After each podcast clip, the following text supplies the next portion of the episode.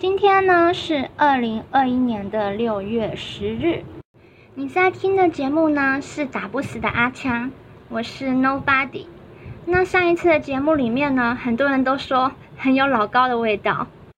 事实上，我讲的这些题目都是来自我写的文章，就只有之前的那一个哭本、哭北珍惜哭。然后反正就那日本女星，那个日本女明星呢，是我看报道然后念出来的。然后我这这次讲的内容全部都是我写的这样子，所以我不是走科幻路线，我是走作品集路线，就是我自己写的文章，然后把它制作成节目这样子。那今天要讲的题目呢是农业革新，用益虫来抑制害虫。那这篇文章主要是得自于那个 YouTube 的一个影片。那我会把这个影片的连接呢，还有文章的连接都放到说明栏那边。那有兴趣的话，可以点进去听听看哦，因为那个影片还蛮精彩的。你可以看到各种虫虫大战的照片，它讲的很生动哦。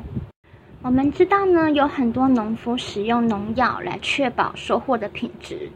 但常常使用农药的话呢，会使害虫产生农药的抗药性，导致农药的剂量要越加越多。越加越多的结果会导致土壤酸化、毒害，甚至会影响自然生态的平衡等等的危机。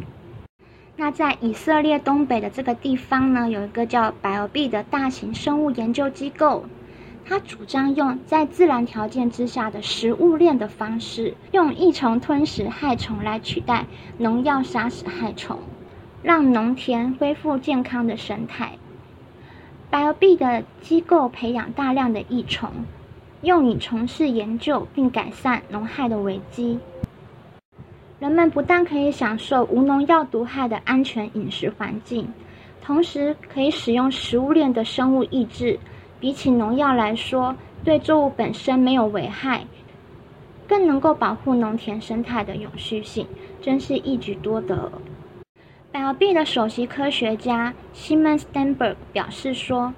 我们可以发现呢，使用农药会使害虫产生抗药性，但是呢，如果你是使用食物链的生物抑制方式的话，则永远不会有这些问题。因为天敌呢，它是由长久的自然演化而成的，即使害虫可以被农药所影响，产生越来越多对农药的抗体，但无论这些抗体有多顽强。”都抵挡不了他们命中注定会被天敌吃掉的宿命啊！所以呢，用益虫来抑制害虫的农作条件，比农药喷洒在作物上造成的种种副作用来说，更具商业潜力。所以就是还蛮科幻情节的，就是他在敌人的肚子里面下蛋，然后最后把敌人吃掉了，就是自然界很精彩的地方。以目前经济状况来说呢，全球使用生物抑制的方式解决农害的问题，一年只有二十五亿美金；但全球使用农药方式解决农害的问题的话，一年却有两百五十亿美金。这显示出使用生物抑制的方式解决农害的问题，在未来具备相当可观的商业市场。S i m o n Stenberg 并呼吁要提高栽培者的认知，并且给自然一个机会。那就是有人问说，那我现在就是为什么那么早起来，五点多就要就要起来做事情了呢？难道我节目这么早开始吗？其实也不是，是因为我还要准备下一个节目，我大概要再花一个月的时间整理一下资料。那下个月我想要讲台湾文学。所以我就是会从早上一直到晚上都在研究资料文本，然后整理这样子，这样子我下个月才能够把节目开出啦。那我们今天讲的这个题目呢，就顺便可以提到一本书，这本书它其实也曾经深深影响过当时的台湾文学。然后这本书呢，它也是跟我们今天的主题有关系的哦，叫做《极静的春天》。《极静的春天》它是一九六二年瑞秋卡森的作品。那这极静的春天，它是写什么呢？它是写说，就是因为农药喷洒过量，那导致说听不到虫鸣鸟叫，生态被破坏的一个环境。那我们可以念几段，就是它里面的内容：大地陷入奇怪的寂静，田野、树林、沼泽、到处都了无声息。鸟儿哪里去了？农场母鸡孵不出小鸡，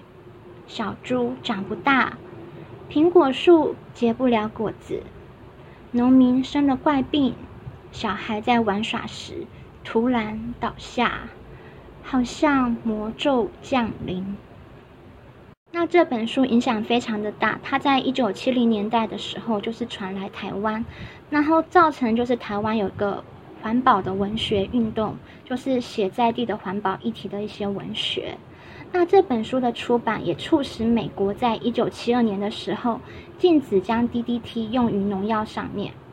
那 DDT 就是学名是双对氯苯基三氯乙烷，